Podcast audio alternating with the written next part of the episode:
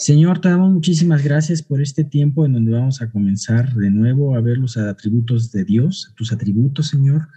Te queremos pedir, Padre mío, que tú guíes este estudio, que pueda ser un estudio en donde tú toques nuestros corazones y nos hagas aprender y después aplicar, Señor, lo que veamos el día de hoy. Te queremos pedir, Dios, para que tú guíes a Miguel en todo, Señor, que pueda seguir, eh, eh, Padre mío, pues el estudio, lo que, lo que ha planeado ver, Señor, conforme a tu voluntad y que también tú toques nuestros corazones en todo esto.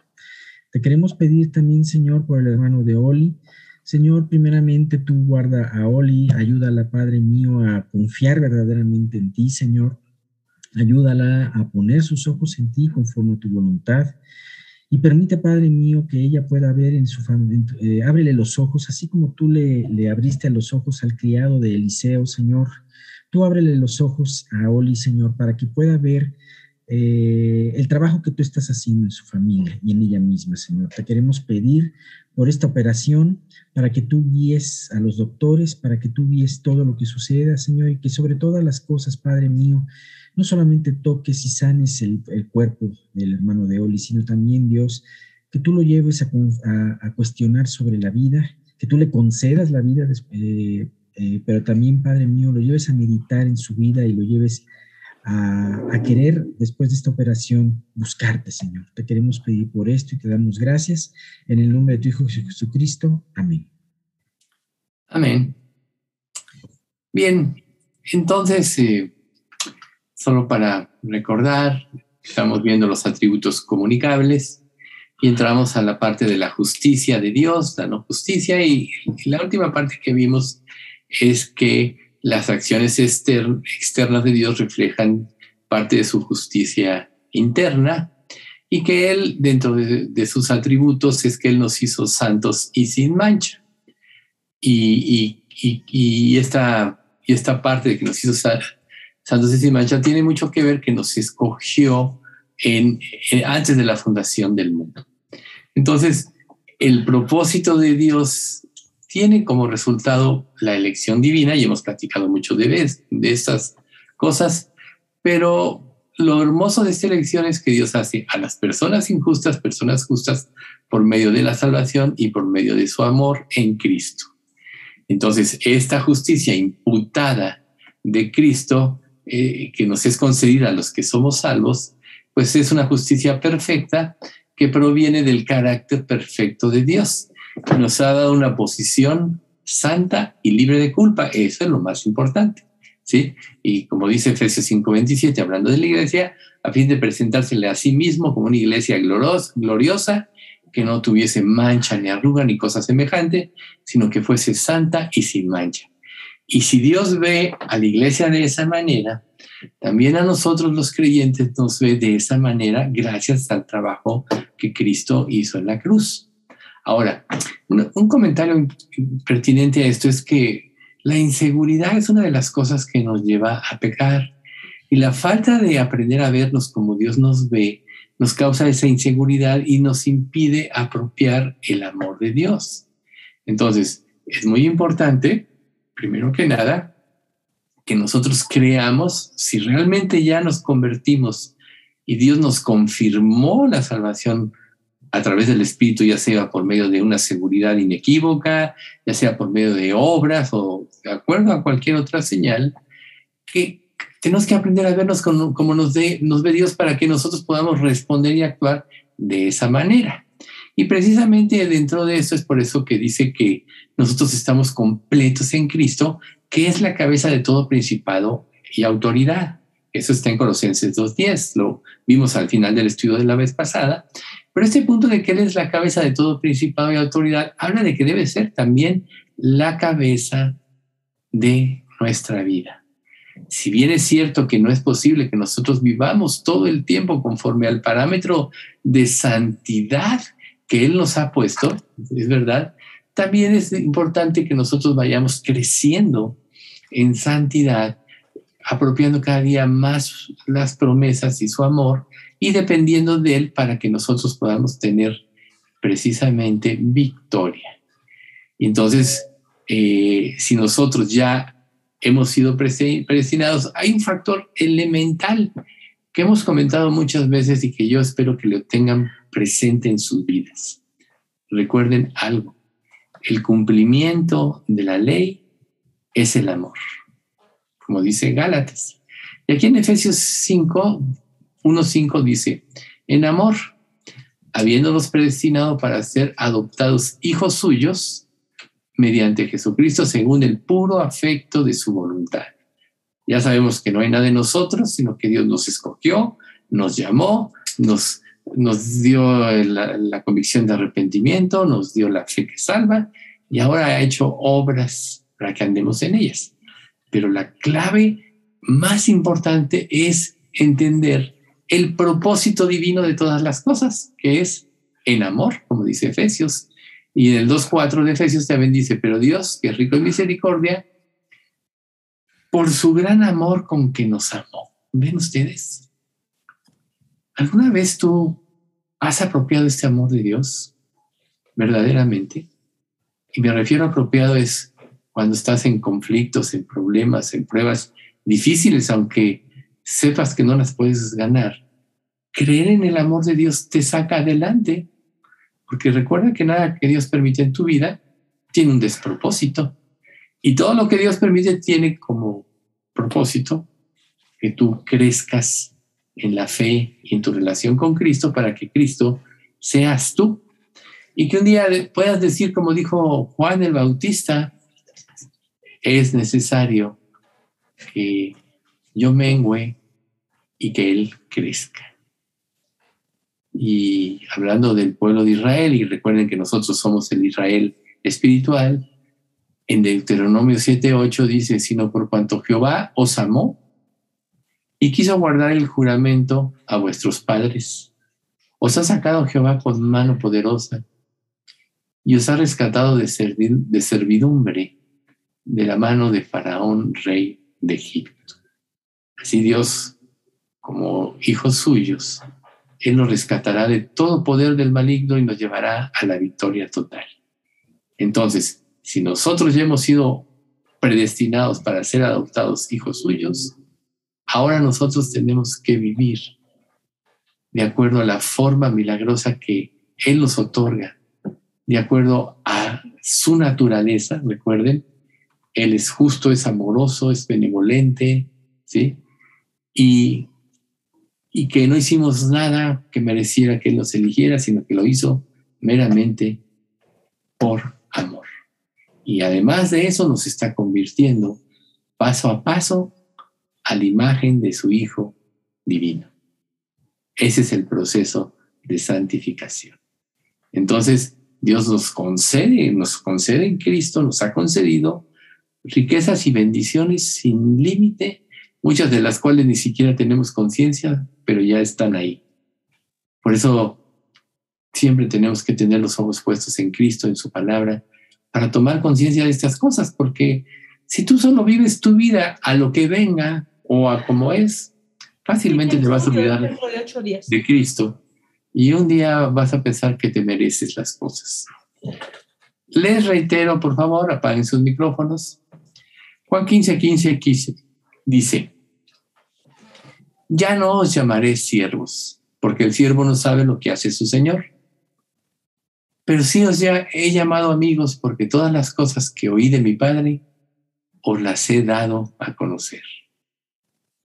Y luego en Romanos 8.5, solo para concluir lo de la vez pasada, dice, pero pues no habéis recibido el espíritu de esclavitud para estar otra vez en temor, sino que habéis recibido el espíritu de adopción por el cual clamamos, Abra, Padre.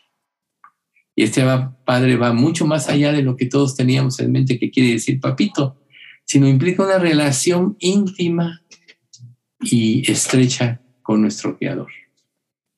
Entonces, ya continuando con nuestro, estudio, cuando nosotros escuchamos esto, podemos pensar, bueno, eso no es justo, porque algunas personas reciben la gracia y otros no. Quizás no lo preguntamos o quizás dudemos, a lo mejor yo fui elegido y este pariente mío que amo tanto no ha sido elegido. La verdad es que nosotros no, ni podemos juzgar a Dios, ni sabemos lo que Dios va a hacer, ni sabemos lo que Él va a hacer al final del tiempo. Recuerden, Dios es dueño del tiempo. Y así como en el fin del mundo Él va a cortar los días porque nadie podía resistir el rigor de las pruebas si Dios no hiciera esto, así Él maneja los tiempos y las sazones, como dice Hebreos, ¿no? Eh, Dios maneja los tiempos ah, y las sazones de acuerdo a su propia potestad. Entonces, por eso Pablo cuando diserta sobre todas estas cosas en el libro de los romanos, que es el libro más doctrinal que hay, y ahí tenemos toda una instrucción maravillosa inspirada por el Espíritu Santo a través del apóstol Pablo, Pablo nos dice en, Romanos 11, del 33 al 36, oh profundidad de las riquezas, de la sabiduría y de la ciencia de Dios, cuán insondables son sus juicios e inescrutables sus caminos. Porque ¿quién entendió la mente del Señor? ¿O quién fue su consejero? ¿O quién le dio a él primero para que fuese recompensado? Porque de él, por él y para él son todas las cosas. A él sea la gloria por todos los siglos. Amén. Dios creó todo. Dios es el que domina y controla la creación. A Dios todo, lo todo le pertenece. Entonces nosotros no podemos cuestionar lo que Dios hizo. Pero sí podemos ver a través de los hechos de toda la existencia de la humanidad que su sabiduría es infinita y, como, y que conforme a Él planeó todas las cosas, es perfecto. Dios no, no, no sabe que, digo, perdón, Dios sabe que no podemos comprender en magnitud todo. Pero por eso nos dejó la fe, porque lo que tú no comprendes, pero al conocer el carácter de Dios, que es lo que nos hemos dedicado a hacer durante más de 10 años en estos estudios, al conocer el carácter de Dios, tú debes de confiar en Él, que Él no se equivoca, que su plan es perfecto y que en todo lo que pasa Él tiene un propósito, tanto que Él dice, no le atribuyas a Dios despropósito alguno. Y si todo tiene un propósito y la parte que acabamos de ver, todo lo que Él hizo lo hizo por amor, que implica todo su carácter, que implica la justicia también, que Él va a aplicar en los que no se salven, entonces debemos de creer que Él es perfecto. Y les aseguro que mientras nosotros más comprendamos la justicia perfecta de Dios, manifestada a través de sus hechos, menos lo vas a cuestionar. Pero un día cuando estemos en su presencia y tú entiendas más cosas de Él, te aseguro al 100% que lo vas a justificar totalmente. Porque Él no se equivoca. Entonces, si esto va a suceder en un futuro, hagámoslo de una vez desde ahorita, no cuestionándolo sino sabiendo que Él nos dejó en este mundo para que fuéramos testigos suyos y que de nuestra relación con Él va a depender el testimonio que va a dar, que va a ayudar a muchas personas a convertirse. Entonces, por eso es necesario entender que la justicia externa de Dios, o sea, sus acciones, está relacionada con su carácter, con su carácter interno, que es totalmente justo, clemente y misericordioso. Y misericordioso. Entonces, siempre que hablemos de sus hechos, forzosamente vamos a hablar de que de lo que él es internamente. Entonces, reiterando en esta parte de la justicia, para concluir, Dios siempre hace lo correcto. Sus acciones su comportamiento externo siempre corresponde a su carácter interno. Entonces, con esta misma simpleza, Jesús le dijo a sus discípulos en Mateo 7, 17 y 18, así todo árbol bueno da frutos buenos, pero el árbol malo da frutos malos. No puede el árbol malo dar frutos buenos, ni el árbol Perdón, no puede el árbol bueno dar frutos malos, ni el árbol malo dar frutos buenos. Y ya sabemos que el árbol bueno es Jesucristo.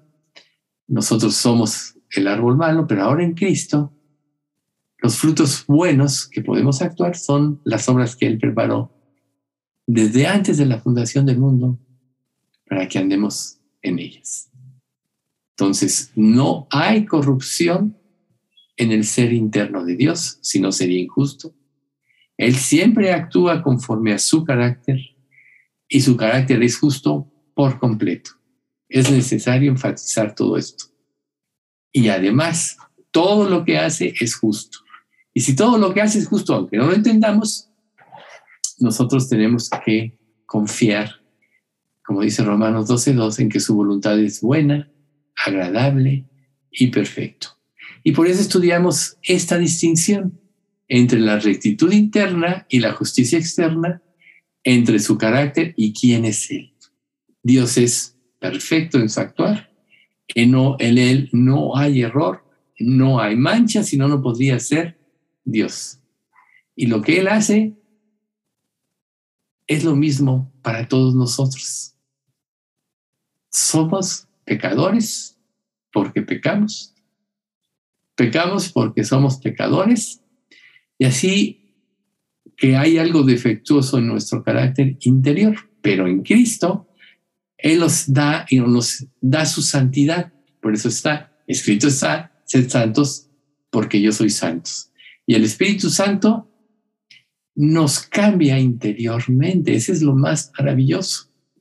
Por eso es que una persona que se esfuerza humanamente por cumplir la vida cristiana sin que haya nacido de nuevo, tarde o temprano va a fracasar.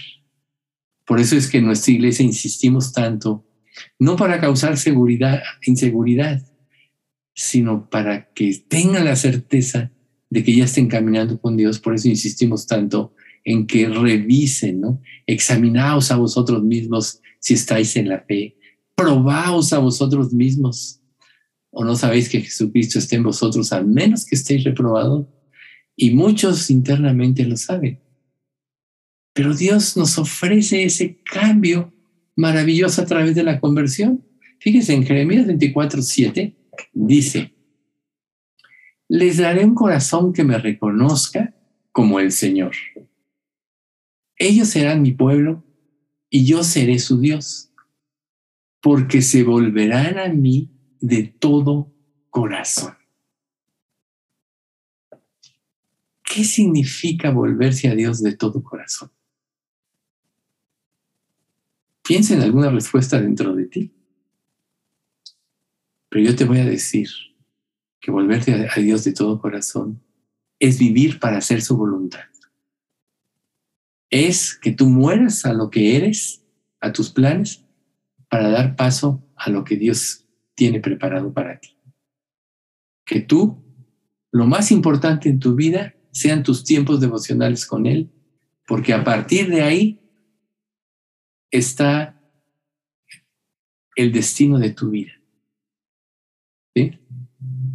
Entonces, nosotros externamente estamos llamados a conformarnos a la justicia de Dios y ya sabemos que en el esfuerzo humano estamos fracasados porque la ley ya lo demostró. Pero la fe que obra por el amor es la que nos puede ayudar a cumplir todo. Por eso en Gálatas reitero, el cumplimiento de la ley es el amor. Si tú crees en su amor y lo apropias, entonces tú vas a amar porque la escritura también dice, el que no ama, no ha conocido a Dios porque Dios es amor. ¿Amas verdaderamente? Y no estoy hablando de que digas, me voy a esforzar por amar a este o otro que me ha hecho daño y ya lo voy a perdonar. No.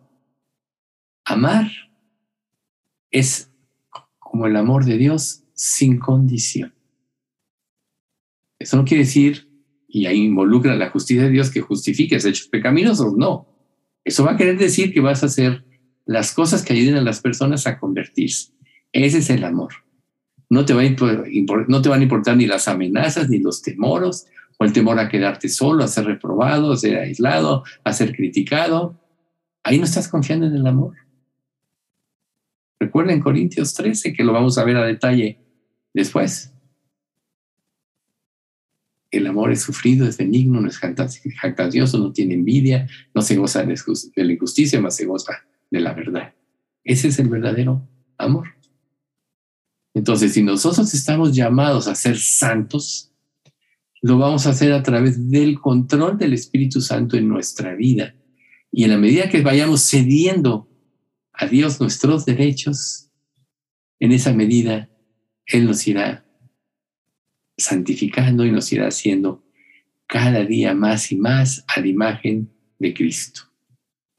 Ahora en Cristo, nosotros tenemos la capacidad de justicia porque hemos sido renacidos con la capacidad de hacer lo correcto y actuar de manera justa.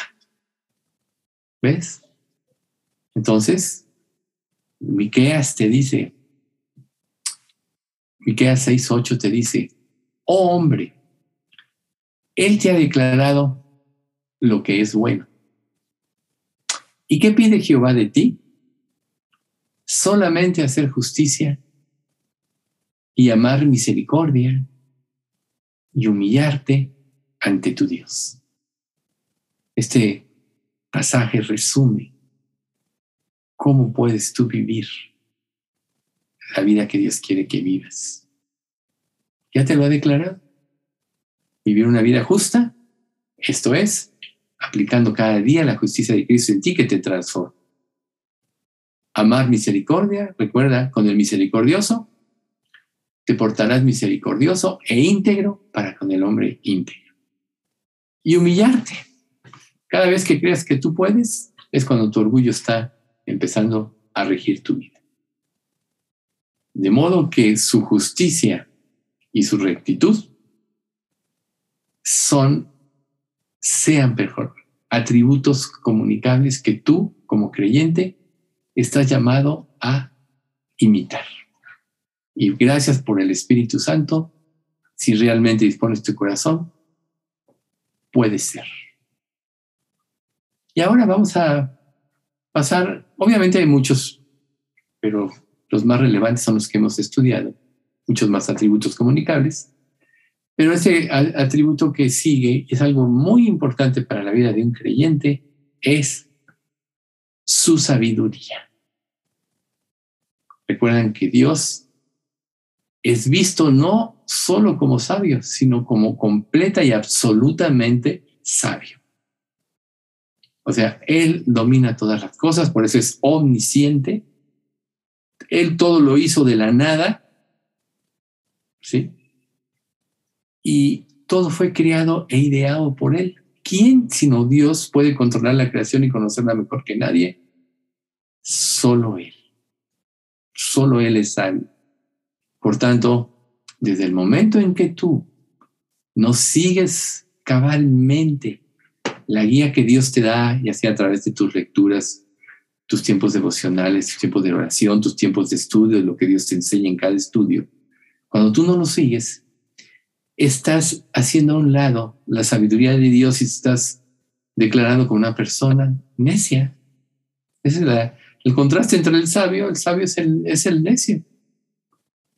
Pero Santiago 3:17 te dice las características principales de lo que es esta sabiduría. Dice así, pero la sabiduría que es de lo alto es primeramente pura, después pacífica, amable, benigna, llena de misericordia y de buenos frutos, sin incertidumbre ni hipocresía. Si tú analizas tu vida a la luz de este pasaje, podrás ver en qué puedes estar fallando. Hay muchas personas que son armas tomar inmediatamente y aquí te dice que la, sabiduría, además de ser pura, es pacífica, es amable, es benigna, va por delante la misericordia y los buenos frutos. Y, una persona que vive en esta sabiduría tiene la certeza de su actuación. Por eso no hay incertidumbre ni, hipocresía. ¿De dónde surge la, hipocresía y la incertidumbre? De que no estás viviendo de acuerdo a como Dios dice. Entonces, en tu mente tú tienes que idear formas que justifiquen tus hechos pecaminosos. Pero cuando tú entiendes tu condición, dependes de Dios. Y mientras más entiendas que eres pecador, un día vas a poder decir lo que Pablo dice. Dijo, con Cristo estoy juntamente crucificado. Y ya no vivo yo, más vive Cristo en mí. Y lo que ahora vivo en la carne lo vivo por fe en el Hijo de Dios, el cual me amó y se entregó a sí mismo por mí. Entonces, ahí, en la palabra de Dios, está plasmada la sabiduría infinita de Dios. Y si bien es cierto que en la literatura del Antiguo Testamento tenemos libros históricos, libros de doctrina, etcétera, también nosotros tenemos libros de sabiduría. ¿Cuáles son esos libros de sabiduría? Pues sí, lo hemos visto, Proverbios, Eclesiastés, Salmos, el Cantar de los Cantares, que nos dan una instrucción muy importante. Pero si nos fijamos, por ejemplo, en el libro de Proverbios, dice que el temor del Señor es el principio de la sabiduría. ¿Y cómo es este temor? Sabemos que es el temor reverente. Sabiendo quién es Dios, sabiendo su justicia perfecta, nosotros debemos tener temor y temblor de salirnos de su voluntad. Porque aunque tenemos ya una nueva creación, todavía existe la ley. Y aunque como dice Romanos 8.1, que ninguna condenación hay para los que están en Cristo Jesús, los que no andan conforme a la carne, sino conforme al Espíritu, porque la ley del Espíritu de vida me ha librado de la ley del pecado y de la muerte, nosotros tenemos que cumplir la ley. Pero un creyente sabe que no la puede cumplir en, en su esfuerzo, sino en el amor. Entonces ahí es precisamente donde entra la sabiduría de Dios. Entender y aplicar a nuestra vida todo lo que Dios nos revela en su palabra. Cuando tú estás en la posición de aprender, tú puedes aprender aún de un incrédulo, por supuesto. Hay muchas personas incrédulas que tienen actitudes y características que tú no tienes. Dios te pone en esa posición de aprender de todo el entorno de tu vida de tu relación con las personas. Máxime, obviamente, de su palabra.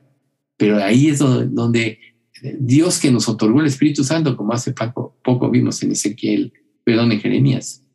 Dios que nos otorgó el Espíritu Santo nos ha dado un corazón para entender. Y Él es el traductor a nuestro entendimiento de la voluntad de Dios plasmada en la Biblia. Pero ¿qué tiene que tener Dios en nosotros libertad de actuar. Ahorita seguimos con ese punto, ¿sí? Entonces, para los judíos, la esencia misma de la sabiduría bíblica se encontraba en una vida piadosa y no solo en un conocimiento. O sea, conocer y actuar de acuerdo a lo que Dios revela, eso es lo que es la sabiduría. Conocer y no actuar te deja abismado, sin entendimiento. Por eso es que Romanos 12.2 dice que el conocimiento envanece y el amor edifica. Nosotros sabemos que, perdón, no 12.2, Romanos 8.2. Por eso sabemos nosotros, nosotros sabemos que el contexto de este pasaje hablaba de, de, los alimentos y que si tú sabes que tu hermano este, de débil conciencia eh, sabe que algo fue sacrificado a los ídolos y tú no tienes mala conciencia de eso porque Dios te ha dado libertad, pero lo haces, estás actuando mal contra tu hermano. A eso se refiere el conocimiento. Pero aquí esto tras se, se, se, se, potenciona a todo el conocimiento de la palabra. Se potencia a todo el conocimiento de la palabra. Todo lo que Dios nos ha revelado es porque Él a través de su espíritu lo va a cumplir en nosotros. Muchas veces nosotros nos podemos preocupar por cosas que todavía no entendemos y nos concentramos en ello y podemos entrar en una angustia, incertidumbre.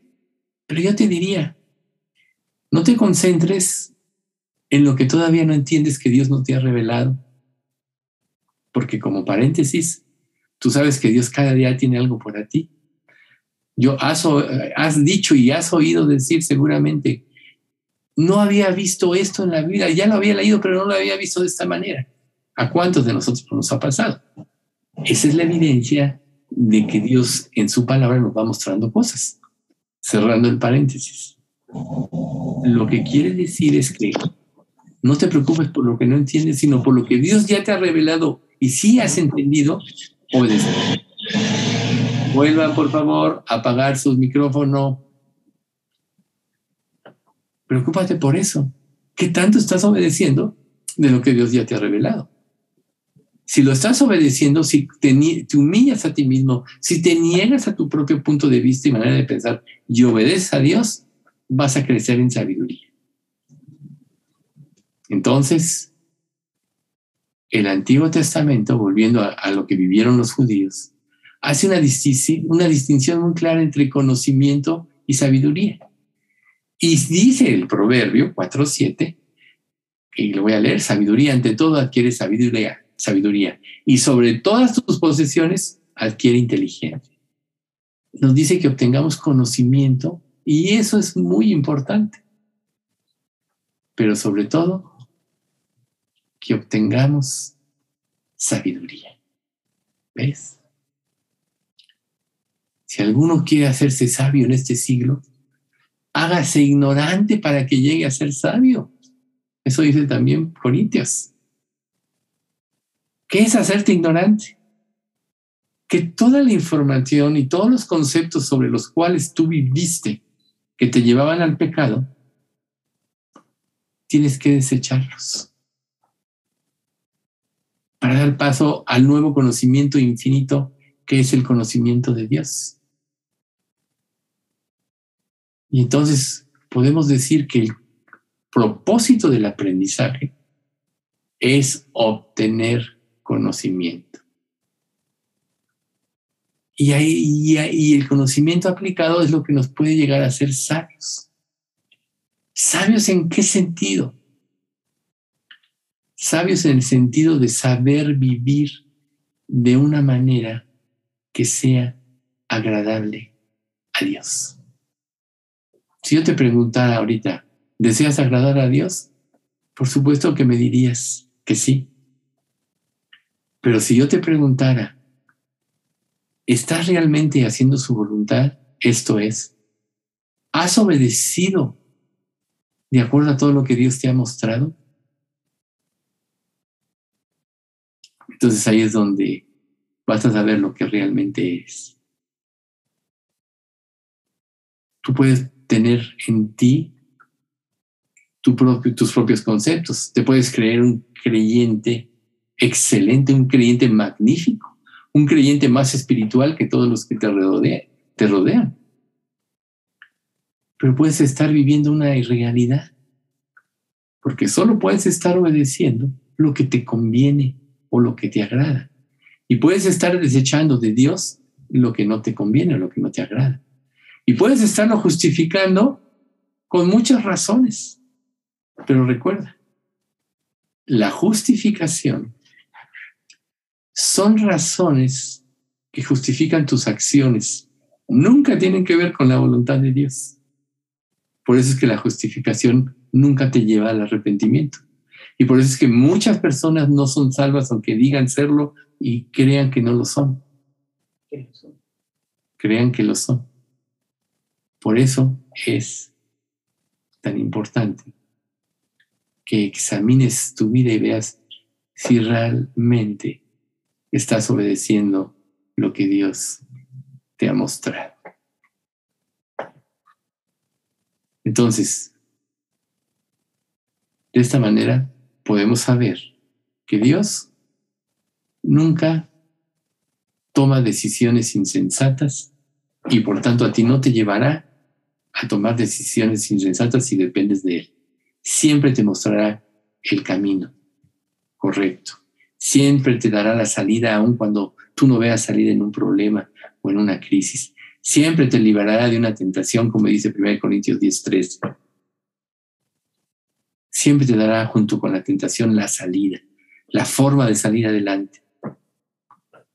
Dios nunca, además, se comportará de una manera torpe porque Él es sabio al 100%, en forma absoluta, como ya mencionamos hace un momento. No hay persona más inteligente que Dios. Todo lo sabe. A Dios nadie le engaña. Nadie lo engaña. Acuérdense de Jesucristo. Cuando ve a Natanael que estaba allá debajo de la higuera. Y Pedro lo, lo trae a Jesús. Mira, hemos encontrado al Mesías. Ah, sí, ¿de dónde viene? Pues de Jerusalén, perdón, de Belén. ¿Puede acaso salir algo bueno? O de Canaán, mejor dicho. De Canaán o de Galilea. Era Galilea, perdón. ¿Puede algo salir bueno de Galilea? Pues dice, ven y ve. Y cuando Jesús se, cuando se acerca, que le dice, este es un verdadero israelita en quien no hay engaño, Señor, le dice Natanael, ¿de dónde me conoces? Es que te vi cuando estabas debajo de la higuera. O sea, Dios conocía perfectamente la vida de este hombre que quería servir a Dios. ¿Qué estaba pensando Natanael debajo de la higuera? Seguramente me quiero entregar a Dios. Quisiera que Dios viniera con Mesías, que nos salvara, que nos liberara. Quisiera que me cambiara por dentro. A lo mejor estaba pensando muchas de esas cosas. Y cuando Jesús le dice, he aquí un verdadero israelita, en quien no hay engaño, y le dice, te vi cuando estabas debajo de la higuera, inmediatamente Natanael supo que Jesús era Dios. Y fue de los primeros que lo confiesa, Señor, tú eres el Cristo, tú eres el Mesías. Y Jesús le responde, por cuando te he dicho, creéis, te he dicho, te vi debajo de la, higuera, creéis, mayores cosas que estas verás. Aquí tenemos una enseñanza muy importante. Cuando nosotros disponemos nuestro corazón para buscar, inquirir las cosas de Dios y vemos nuestra imposibilidad aún de obedecer algunas cosas y le pedimos que nos ayude de corazón, Él nos va a responder. Se va a revelar a nuestra vida y nos va a dar la certeza de su amor, de su provisión, de su cuidado y de su poder para vencer el pecado. Pero si tú estás viviendo en el limbo, esto es, en tus propios pensamientos, en tus propios planes, en tus propios deseos, en establecer tu propio cristianismo a la manera que te conviene y de la manera que tú lo ves y a la manera de tu propia manera de pensar, nunca vas a poder ver la grandeza de Dios. Por, por lo tanto, tienes que saber que en Dios no hay insensatez en su carácter ni necedad en su actividad. Nadie es más sabio y diligente que Dios. Nadie. Y nosotros, por el contrario, a diferencia de Dios que es perfecto, sí estamos llenos de insensatez, más que de sabiduría. Por eso Dios trabaja en nuestras vidas. Por ejemplo, en Santiago 3:13, perdón, al 18 dice así. ¿Quién es sabio y entendido entre vosotros? Muestre por su buena conducta sus obras en sabia mansedumbre. Pero si tenéis celos amargos y contención en vuestro corazón, no os jactéis ni mintáis contra la verdad, porque esta sabiduría no es la que desciende de lo alto, sino terrenal, animal, diabólica. Porque donde hay celos y contención, allí hay perturbación y toda obra perversa. Pero la sabiduría que es de lo alto es primeramente pura, después pacífica, amable, benigna, llena de misericordia y de buenos frutos, sin incertidumbre ni hipocresía. Y el fruto de justicia se siembra en paz para aquellos que hacen la paz. ¿Es? ¿Hay celos amargos y contención en tu corazón? ¿Recibes una enseñanza y te llenas de contención en lugar de humillarte ante Dios? Porque no te pareció. ¿Hirieron tu orgullo en alguna situación? y arremetes contra quien puedes para justificarte, bueno, aquí no hay sabiduría, así de simple. Recibes con sumisión y con agrado la voluntad de Dios y estás dispuesto a cumplirla antes, aunque pases por encima de ti. Por ejemplo, el Salmo 15 dice, el que aún jurando en daño suyo no por eso cambia. El que anda en integridad y hace justicia y habla verdad en su corazón, ese es el que estará delante de Dios. Eso dice el Salmo 15. El que no calumnia con su lengua, ni hace mal a su prójimo, ni admite reproche alguno contra su vecino. Aquel a ojos el vil es menospreciado, pero honra a los que tienen temen a Jehová. Bueno, dice ahí al, final del salmo, el que hace estas cosas no resbalará jamás. Ceder a la, morir a tu voluntad para ceder a la voluntad de Dios es la vida del creyente lo que lo lleva a la verdadera sabiduría. ¿Y qué pasa mientras tú más te vas volviendo sabio? Pues más libre te vas volviendo, más certeza tienes del amor de Dios, más claras ves todas las cosas. Pero si quieres seguir en tus conceptos, permanecerás y vivirás, si no en tinieblas, porque puedes ser salvo, cuando menos en una vida superficial, de poca profundidad en tu relación con Dios y vas a ser vulnerado por las circunstancias de la vida por los problemas. Recuerden, los impíos, el impío es como un mar en tempestad, que no puede estarse quieto. Y sus aguas arrojan cieno y lodo. El impío es arrastrado de aquí para allá por las circunstancias y la persona que no aplica en su vida la sabiduría divina le va a pasar lo mismo. Si es salva, como dice 1 Corintios 3:15, si viene el mismo será salvo, aunque, a mí, aunque así como por fuego.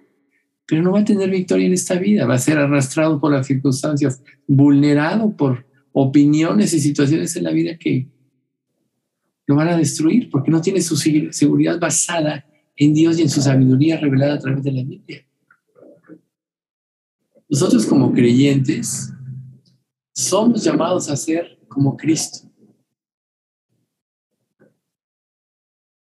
pero no podemos hacer si nos falta la sabiduría que viene de lo alto. En 2 Corintios 3, 16 al 18 dice, en cambio, cuando alguien se vuelve al Señor, el velo es quitado. Pues el Señor es el Espíritu. Y donde está el Espíritu de Dios, del Señor, allí hay libertad. Así que nosotros, a quienes nos ha sido quitado el velo, los que nos hemos convertido a Cristo y tenemos el Espíritu Santo, podemos ver y reflejar la gloria del Señor. El Señor, quien es el Espíritu, nos hace más y más parecidos a Él a medida que somos transformados a su gloriosa imagen. Fíjense qué hermoso pasaje. Todos traemos un velo a causa del pecado. Todos vemos como dice Corintios 13, por espejo oscuramente. Pero entonces veremos cómo fuimos vistos.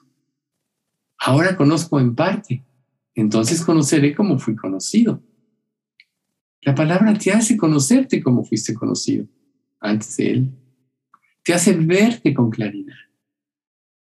También Santiago dice que el que mira atentamente en la perfecta ley, en la de la libertad, no siendo oidor olvidadizo, sino hacedor de la obra. Este será bienaventurado en todo lo que hace. No son los oidores de la ley los justos ante Dios, sino los que cumplen la ley, esos serán justificados. ¿Qué más revelación quieres? Entre conocer y hacer Si ya realmente eres salvo, Cristo te dio el Espíritu y el Espíritu te va a revelar lo profundo de Dios. Porque todo lo escudriña, según dice Romanos 8, aún lo profundo de Dios. Pero como dice este pasaje, tiene que tener libertad, porque donde está el Espíritu del Señor, ahí hay libertad. Tiene que tener libertad. Él podría hacer lo que quisiera en ti, pero Dios nos, dio una voluntad. Tú decides si lees la Biblia, tú decides si, la, si, obedeces, tú decides si mueres a tus planes para dar paso a los planes de Dios o decides si no. Dios te ha dejado todavía la capacidad de decidir. Pero Jesús te dice, el que quiera venir en pos de mí, tome su cruz cada día y sígame. Entonces, tomar tu cruz significa morir a tus planes y a lo que eres para dar paso a lo que Dios revela. Entonces, sé diligente en buscar a Dios y buscar su voluntad. No leas solo por leer, por costumbre. Encuentra un tiempo donde nadie te moleste, donde seas tú y Dios el que te esté hablando a tu corazón y lo pueda transformar. Y pídele a Dios sabiduría. Hace un rato mencionamos ese pasaje de 1 de Juan 5, 17, que si pedimos alguna cosa conforme a su voluntad, Él los, él los este, oye. Y si sabemos que Él los oye en cualquiera que esa cosa que pidamos, sabemos que tenemos las peticiones que hayamos hecho. Pídele sabiduría. Pídele que te permita obedecer. Si Dios te dice, congrégate, congrégate. Es el momento más importante de tu vida, de tu domingo, es tu tiempo con el Señor. Más importante que una comida, que un paseo, que te levantes tarde. Si todos pensáramos así, imagínense. Oye, llegamos al estudio, oye, no ha llegado el equipo, no ha llegado Miguel, ¿y quién va a predicar? O Alex, ¿no? Te vas a parar a dar el mensaje y decir, no, se ni preparó el estudio. Nomás le está viendo lo que le viene a la mente. Es fácil ver eso. Pero ¿qué implica servir a Dios? Tiempo de preparación espiritual, tiempo de, tiempo de estudio, tiempo de pedirle a Dios que sea el que Él actúe. ¿no? Administrar tu tiempo para llegar a tiempo la mayoría llegan y ya está todo puesto, ¿verdad? Qué bonito. No se ponen a pensar quién lo hace, quién se tuvo que levantar temprano en su domingo. Ah, no, no, pero yo me voy a quedar aquí acostado tranquilo porque hoy no tengo ganas. Claro, tú eres libre de hacer lo que quieras. Estamos hablando de que Dios nos da libertad. Pero ¿qué tanto compromiso tienes con Dios? Eso es lo que evidencia la, la situación en la que tú vives. Eso es lo que te hace ver si realmente eres salvo o no, si realmente anhelas a Dios. Como dijo Jeremías, me sedujiste y fui seducido. Más fuerte fuiste tú que yo y me venciste. Porque Jeremías es uno de los profetas que se quedó solito lo abandonó su familia. Los reyes lo desecharon. Todo el mundo lo tomaba como un cáncer, como algo abominable. ¿Y por qué razón? Porque les decía la verdad. Y todo el que dice la verdad se hace enemigo de muchos. Pero si tú vives en la verdad, y otros vivimos en la verdad, entonces nos vamos a estimular amor, al amor y a las buenas obras.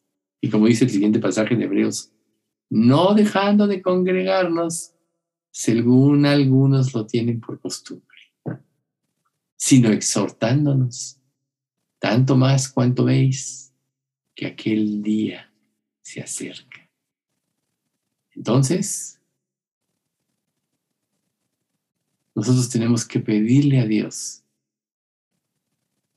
que en su sabiduría ilumine nuestro pensamiento, que nos abra el entendimiento de su palabra, para que nosotros lleguemos a ser realmente sabios. A lo mejor le pides a Dios dinero, a lo mejor le pides por un viaje, por un carro, por comer o vivir mejor. Pero dice la misma escritura que Él sabe antes de que le pidas lo que realmente necesitas. No malgastes tu tiempo en esas cosas. La escritura dice, y es en el Sermón del Monte, los gentiles buscan todas estas cosas. Pero vuestro Padre Celestial sabe que tenéis necesidad de todas estas cosas. Mas buscad primeramente el reino de Dios y su justicia, y todo lo demás te vendrá por, por añadidura. A lo mejor tú dices, no, no, esto que acaba de decir Miguel, yo no encuadro en ello. Oye, ¿pero qué le estás enseñando a tus hijos y a tu familia? Que cualquier cosa la puedes cambiar por Dios. Cuando no es lo más importante para ti Dios, ellos lo van a saber. Y si no es lo más importante para ti Dios, tampoco lo va a ser para ellos. Van a aprender tu lenguaje bíblico. Sí, hay que orar. Sí, oro. Sí, esto, sí, lo otro, yo aquello. Sí, lo que tú quieras. Pero son palabras huecas que no le dan consistencia a tu vida. Lo que da poder a tu vida es vivir la vida que Cristo vivió. Y ahí vemos el ejemplo de todos los campeones de la fe. Capítulo 11 de Hebreos. Entonces, tengamos presente lo que dice este Proverbios 4:18. Mas la senda de los justos es como la luz de la aurora, que va en aumento hasta que el día es perfecto. Si realmente eres salvo y estás viviendo para Cristo, tú vas a ir creciendo en santidad, en obediencia, en confianza y en sabiduría. Y llegará el momento en que nada ni nadie te moverá del propósito de Dios para tu vida. Y un día podrás decir, como dijo Pablo en la primera carta de los, en la segunda carta de los Corintios, capítulo 1, pero tuvimos en nosotros mismos sentencia de muerte para que no confiásemos en nosotros mismos, sino en Dios que resucita a los muertos. Ahí está. Toma tu cruz, ten sentencia de muerte, mengua para que Cristo crezca. Ese es el concepto de hoy. Crece en sabiduría, crece en santidad. Afiánzate y afírmate en el amor de Dios. Si estás escuchando esta, es porque Dios te ha elegido. Tu respuesta confirmará tu elección. ¿Qué respuesta hay en tu vida a lo que Dios te revela, a lo que Dios te dice? Esperemos que todos podamos responder bien y podamos crecer como creyentes en sabiduría y como iglesia y que podamos ser un testimonio al mundo externo. Vamos a dar gracias. Padre Santo, te queremos dar muchas gracias por este estudio. Gracias Dios por ser justo y porque tu justicia es perfecta. Pero gracias Padre porque nos pudiste justificar a nosotros a través del sacrificio de Cristo y hacernos hijos tuyos, aplicando o imputando esta justicia. Y que ahora nosotros podemos si realmente ya nos hemos convertido. Vivir esa vida porque tú ya nos hiciste justos, pero también en esta, lo que nos resta en esta vida, en este mundo, nos diste obras para que andemos en ella. Nos diste tu Espíritu Santo para que Él produjera en nosotros el querer como el hacer. Y nos diste además, Padre, la gracia y gracia sobre gracia para poder cumplir y hacer tu voluntad. Gracias te pedimos, Señor, por todo ello. Y te rogamos, Padre, que tú afirmes a cada uno de los que estamos aquí escuchando y de los que escucharán por YouTube este estudio, que tú lo afirmes en la fe y lo lleves a la verdadera salvación, Señor.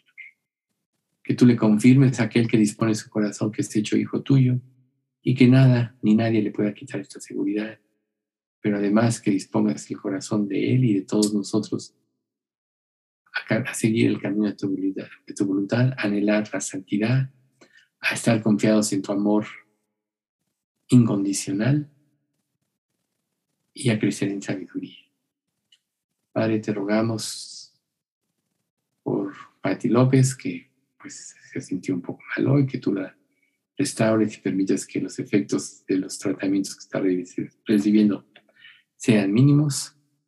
También te rogamos por Héctor, Señor, que el lunes ya lo van a operar, que tú veles por todos los detalles de su operación, Señor, termines de suplir todo lo que Él necesita para costear esta operación, como ya lo has hecho en gran parte, a través de tu gracia. Pero que sobre todo le dé salud y lo mantenga siempre, en todo momento, confiando en ti. Y que tú, Señor, le ayudes a la restauración, sobre todo, que muchos podamos apoyarlo en amor, cuidándolo, visitándolo en este tiempo de, que Él va a tener de recuperación. Gracias por esto en nombre de Cristo Jesús. Amén.